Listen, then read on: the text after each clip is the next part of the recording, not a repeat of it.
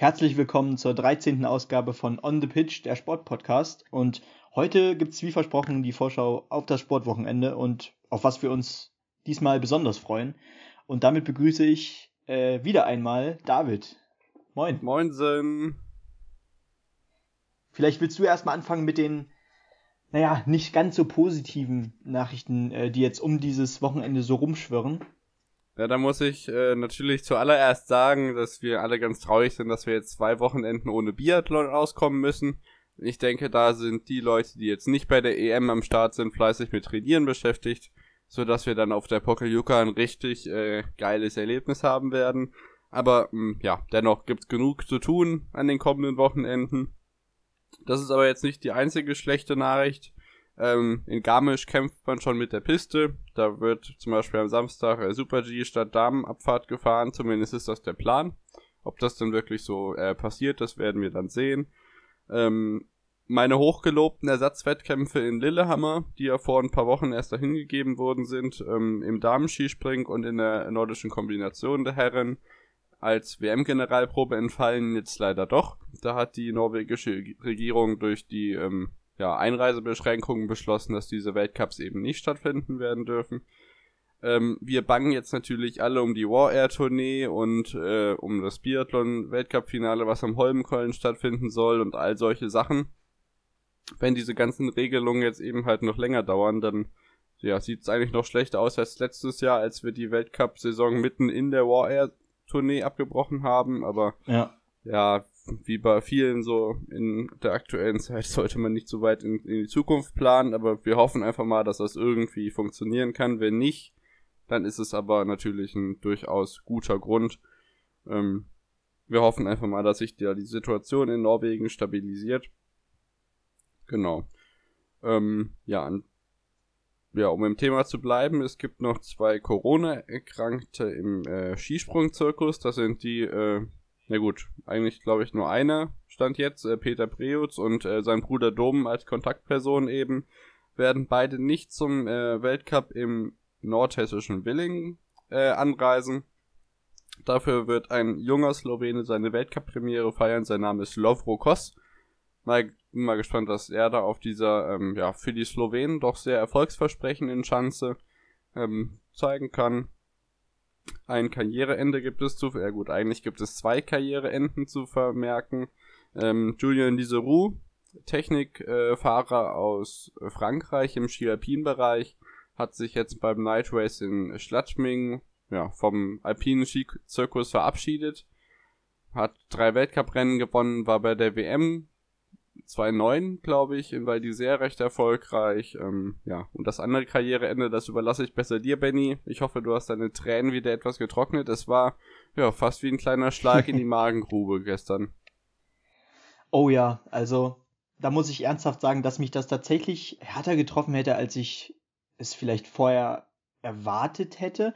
Ähm, Simon Schemp hat gestern sehr überraschend äh, sein Karriereende bekannt gegeben über Instagram. Äh, mit einem sehr emotionalen Video. Äh, da hätte ich auch fast eine fast eine Träne verdrückt, da bin ich ehrlich.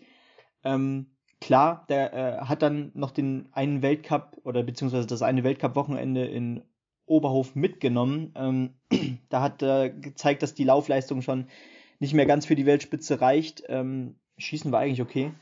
Aber natürlich war das jetzt schon ein großer Schock äh, für die Biathlon-Welt auch. Äh, ich habe gesehen, wie viele wie viel Anteilnahme er dann auch in den Kommentaren von ehemaligen Mitgliedern und äh, Genossen und was auch immer ähm, bekam, ob das jetzt im eigenen Team war oder ein Martin Foucault hat ebenfalls einen Beitrag dazu hochgeladen.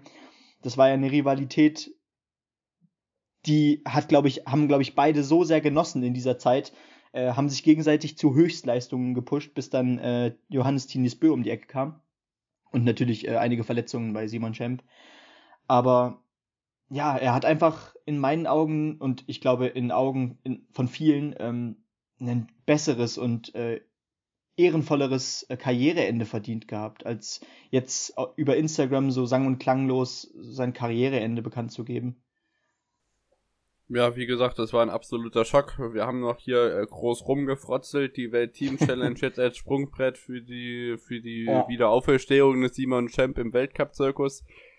Auf der anderen Seite genau. kann ich es aber auch nachvollziehen. Das war ja, glaube ich, ein, ein, Fahrradunfall. Was, nee, irgendwas. Er hatte ja so einen Unfall, 2018 müsste es gewesen sein. Da ist er dann nie wieder so mhm. richtig in die alte Form zurückgekommen.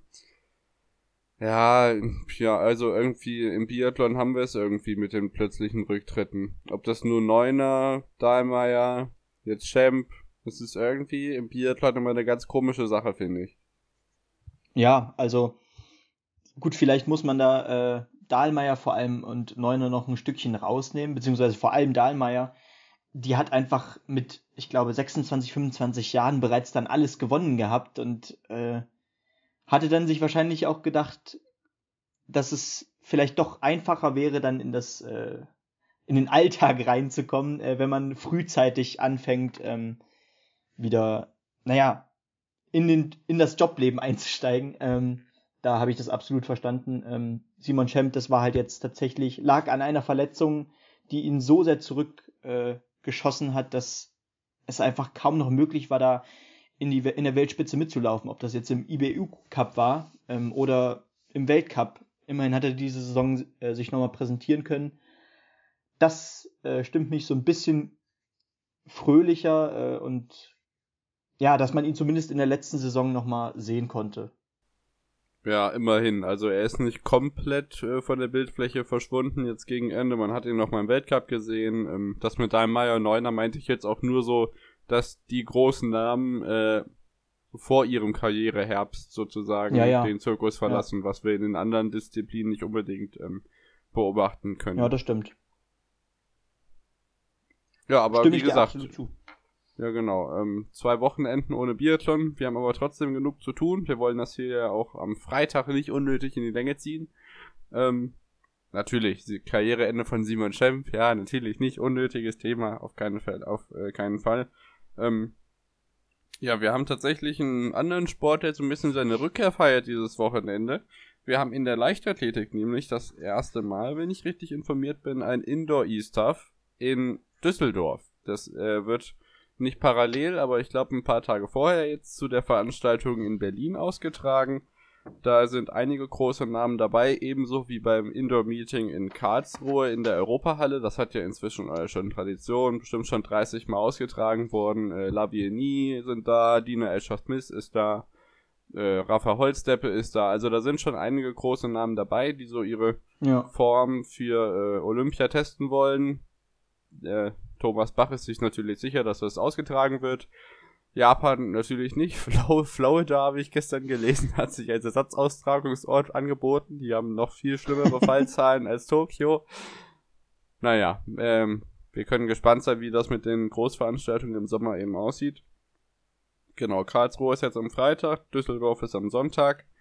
Und ja, der Wintersport beginnt heute natürlich auch. Das sind zum einen die äh, Skeletonis, die in Eagles am Start sind, die Rodel-WM am Königssee oder in Königsberg, wie Benny immer zu sagen pflegt. Er beginnt mit den Sprints. Es langsam reicht's. Ja, die 10 und 15 Kilometer in äh, Falun.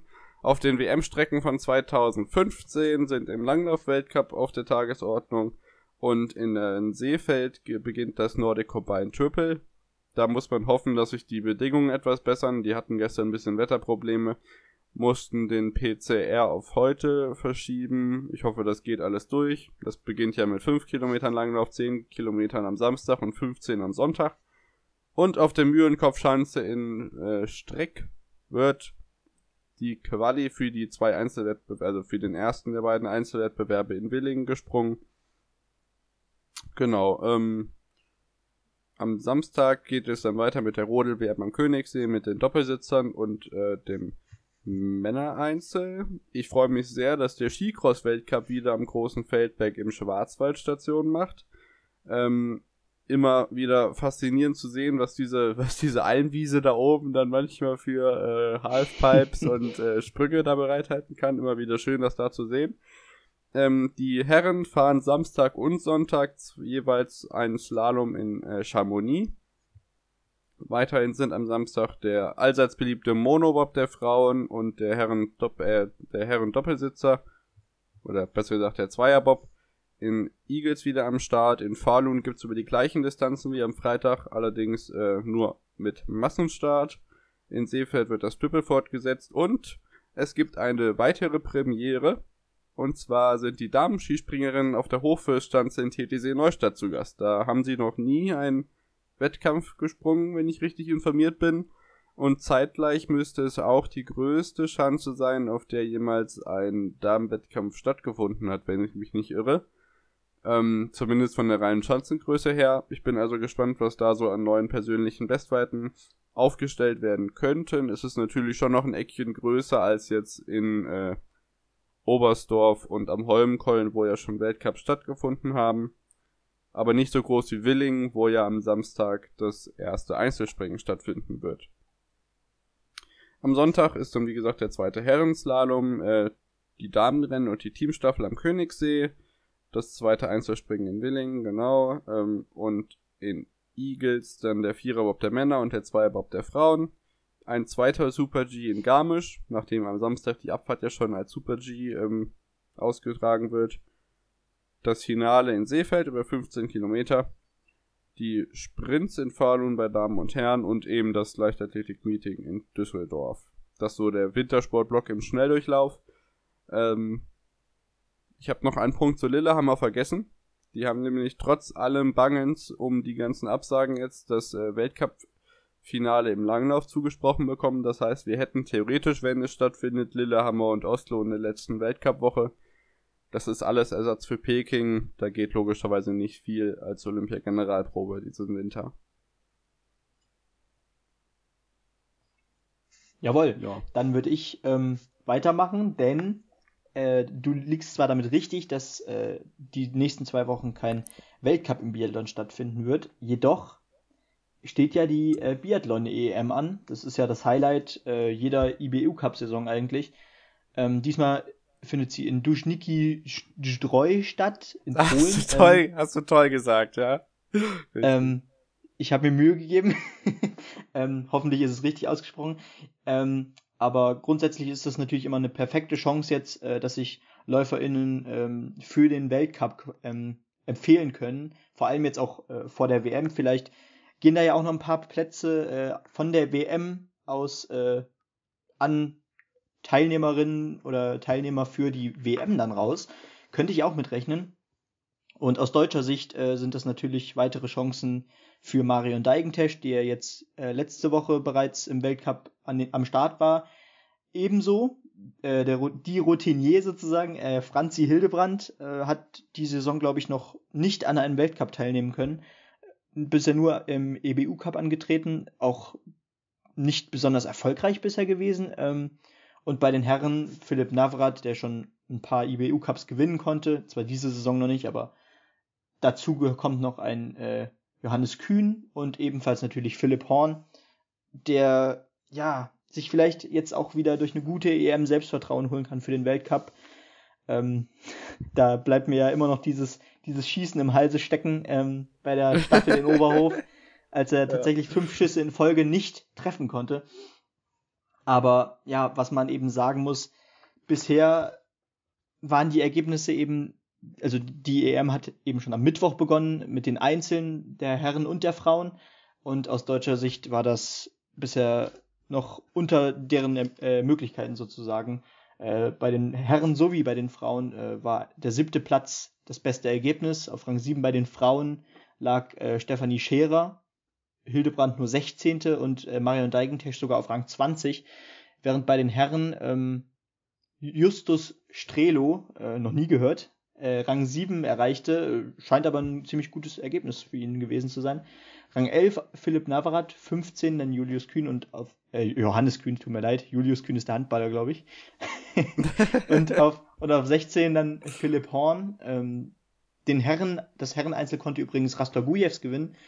Äh, direkt Ach ja, vor, tatsächlich. Direkt vor, ja, und direkt vor Erland Björntegard. Also da sind einige hochkarätige Namen dabei im Feld. Ebenso wie bei der den Rastogujevs. Ja, der ja. Rastogujevs. Und bei den Frauen hat äh, die Polin Heunisch Starega gewonnen. Die müsste auch einigen bekannt sein aus dem Weltcup. Und ja, das zeigt eigentlich, dass das Feld auch diesmal wieder äh, ziemlich hochkarätig ist. Ich glaube, dieses Wochenende wird auch teilweise im Livestream übertragen, beziehungsweise auf Eurosport 2. Vielleicht gucke ich dann auch mal rein. Äh, in einem kostenlosen Livestream gibt es sogar, glaube ich. Ähm, auf jeden Fall, ja, finden dann, glaube ich, morgen die Verfolgungen noch statt. Äh, Gerade finden die Sprints statt heute. Um 10.30 Uhr hat der Frauensprint begonnen. Um 14 Uhr, glaube ich, startet dann der Herrensprint. Und am Sonntag steht dann die Single-Mix-Staffel und die Mix-Staffel an. Und das wäre dann die Europameisterschaft. Genau, hoffen wir einfach, dass dann nach den noch nicht so ganz zufriedenstellenden Einzelrennen noch was Positives bei rumkommt und noch jemand die Chancen auf die WM vielleicht äh, ausnutzen kann und äh, sich noch eine Nominierung holt. Es, man, man darf auf jeden Fall hoffen und vor allem wünsche ich es natürlich Marion Deigentesch, die letztes Wochenende hervorragend in hm, ihren ersten Weltcup der Saison gestartet ist, mit Rang 11, glaube ich, ja. war das. Ich, in welcher Disziplin weiß ich gerade nicht. Und danach im Massenstart ja direkt das Ergebnis eigentlich mit Rang 19 bestätigen konnte. Da darf man spannend drauf gucken, wie sich das entwickelt und ob eine Franziska Hildebrand vielleicht tatsächlich nochmal an einer Weltmeisterschaft teilnehmen kann. Ja, im, im äh, Massenstart war sie 19. Aber auch das ist ja jetzt kein super schlechtes Ergebnis für ihre Weltcup-Rennen. Nein, auf ähm, gar keinen Fall. Ja. Da ist auf jeden Fall mehr zu holen, als in Ägypten für die deutschen Handballer noch zu holen ist, Benny. Vielleicht bringst du uns da nochmal auf den neuesten Stand. Da gab's ja, ja gut, das Spiel gegen die Kapverden, die das nicht stattgefunden hat. Dann äh, einen belanglosen Sieg gegen Brasilien, den keiner mehr gebraucht hat. Ein Unentschieden zum äh, Schluss und ja, eine entscheidende Niederlage eben gegen die Ungarn. Genau, also in der Vorrunde verlor man ja sein letztes Gruppenspiel gegen Ungarn absolut unglücklich mit 28 zu 29. Und ähm, ja klar, man stand dann durch zwei Siege aus drei Spielen in der Vorrunde zwar in der Zwischenrunde, aber da ja die Ergebnisse aus der Vorrunde dann mit in die Zwischenrunde getragen wurden, äh, konnte man sich einfach dann keine Niederlage mehr erlauben. Und somit verlor man direkt nach dem ersten Spiel der Zwischenrunde gegen Spanien ähm, die Chance auf das Viertelfinale. Man verlor, ich, ich weiß gerade gar nicht mehr genau das Ergebnis, ehrlich gesagt, äh, aber ich glaube mit vier Toren am Ende äh, Rückstand war ein starkes Spiel in meinen Augen. Ähm, aber ja, darf man dann am Ende vielleicht auch nicht ganz zu hoch aufhängen. Danach, wie du schon richtig sagtest, gewann man gegen Brasilien und ähm, die deutsche Mannschaft spielte am Ende dann noch 23-23 gegen Polen. Ähm, ja, dann war eben in der Zwischenrunde Schluss. Äh, dennoch, ich kann mich nur wiederholen, äh, darf man dieses Ergebnis bei der WM nicht zu hoch aufhängen, auch wenn es jetzt das schlechteste Ergebnis einer deutschen Nationalmannschaft bei einer Handball-WM war. Aber ja, ich finde einfach, der defensive Innenblock, der komplett gefehlt hat, ähm, aus legitimen Gründen, ähm, nämlich einfach, weil man dieses, äh, diese WM nicht äh, verantworten wollte, wie äh, ich glaube äh, Patrick Wiencheck und äh, Hendrik Pekler sagten. Das muss man einfach respektieren und da stehe ich auch absolut hinter. Ähm, wenn man tatsächlich die Teilnahme, die Teilnahme verweigert daran. Und ja, deswegen Kopf hoch, weiter geht's. Wir haben ein tolles Handballteam und wir haben uns auf gar keinen Fall blamiert. Heute stehen dann die Halbfinals der Handball-WM an, mit Frankreich gegen Schweden um 17.30 Uhr und Spanien gegen Dänemark um 20.30 Uhr. Und dann äh, steht dann schon am Sonntag, findet dann schon das WM-Finale statt.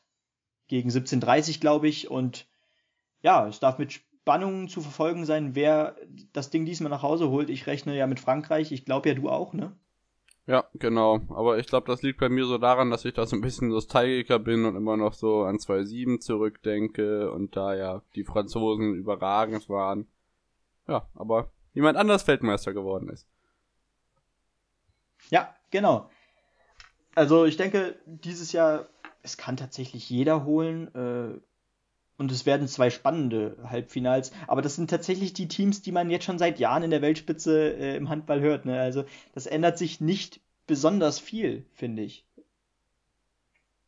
Ja, wie das jetzt in der Breite aufgestellt ist, müsste man sich jetzt nochmal anschauen. Aber da gibt es natürlich, natürlich die, die Nationen, wie es in anderen Sportarten natürlich aber auch ist, äh, die da vorne ja, mit genau. da drin sind. Und ich finde auch, dass sich die Deutschen da dieses Jahr nicht schämen müssten. Ich meine, die Mannschaft hat trotzdem ein tolles Turnier gespielt. Da waren äh, tolle, tolle Sequenzen in den Spielen drin. Ähm, öfters auch in der ersten Halbzeit, was er in der zweiten Halbzeit zu wünschen übrig gelassen hat.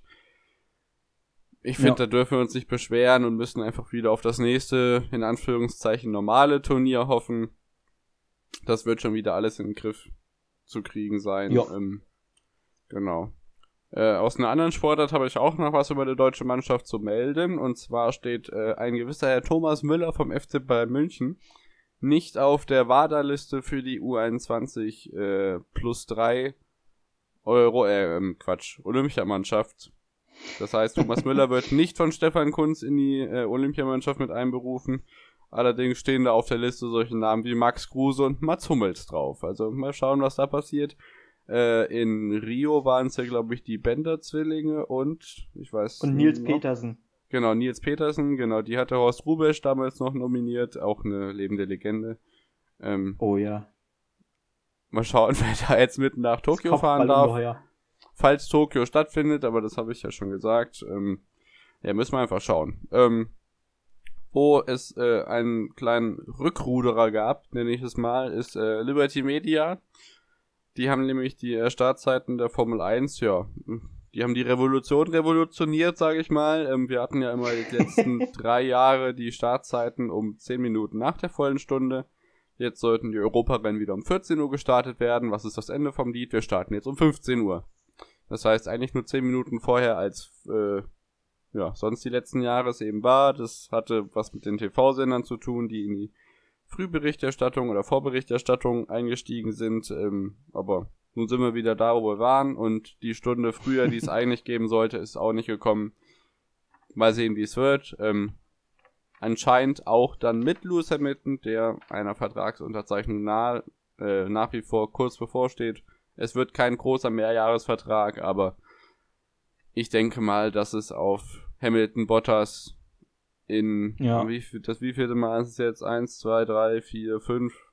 Das fünfte Mal Hamilton Bottas, genau. Ähm, ist nun mal so. Auf dem Weg zum achten WM-Titel. Absolut, ja. ja. Dann bleibt ja, ich hätte. Dann... Ich hab noch ja. was.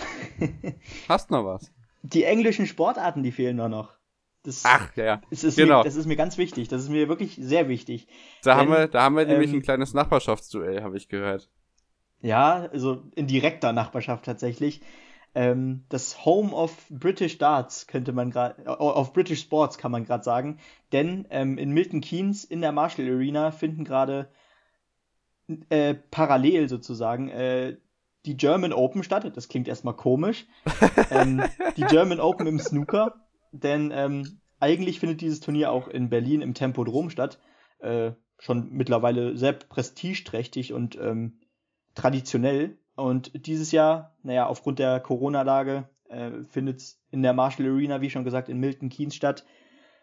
Ähm, die erste und die zweite Runde sind schon ausgespielt und heute startet dann das Viertelfinale, äh, unter anderem mit dem Spiel des Weltmeisters Judd Trump gegen Ding Junhui. Das ist auch ein äh, Major-Sieger und genau, parallel dazu äh, findet das erste äh, Darts-Turnier, das erste professionelle Darts-Turnier der äh, Saison nach der WM statt, äh, nämlich mit dem Masters. Äh, ansonsten wäre dazwischen noch, zwischen der WM und dem Masters, äh, die Q-School gewesen. Das heißt, ähm, ja, die, das Qualifikationsturnier sozusagen, um auf die Profitour zu gelangen und ähm, sich eine Tourcard zu erspielen, wie man sagt. Ähm, diesmal ist diese auf äh, Mitte Februar verschoben worden. Äh, ein Teil davon findet in Deutschland statt für die Rest of the World äh, Spieler und der UK-Teil findet in England statt. Und naja, im, beim World Masters äh, treffen ja traditionsreich die Top 16 der äh, Order of Merit, also der Weltrangliste, teil ähm, und spielen sozusagen den ersten äh, Major-Titel der Saison aus. Ähm, diesmal sind es aber die Top 24. Äh, das heißt, in Runde 1 treffen die äh, Weltranglistenplätze 17 bis 24 aufeinander und in Runde 2 steigen dann die Top 16 erst ein. Ähm, besonders spannend dürfte dieses Turnier diesmal sein, weil ähm, ja nach der WM immer die 10 Startplätze der Premier League, der Elite-Liga sozusagen, der PDC, äh, bekannt gegeben werden. Bisher wurden aber nur neun bekannt gegeben und ähm, der zehnte soll eben nach der Q-School bekannt gegeben werden. Was heißt, dass das Masters jetzt auf jeden Fall noch einen äh, Einfluss auf diesen zehnten Platz haben kann, äh, wenn das jetzt ein Gewinner werden könnte, der noch nicht für die äh, Premier League bekannt gegeben wurde. Das heißt, da können wir auf jeden Fall nochmal mit Spannung drauf blicken. Ich denke, manche mehr, manche weniger.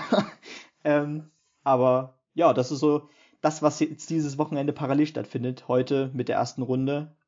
Und ich weiß nicht, wie die das regeln in der äh, Marshall Arena, aber da informiere ich mich auf jeden Fall heute nochmal.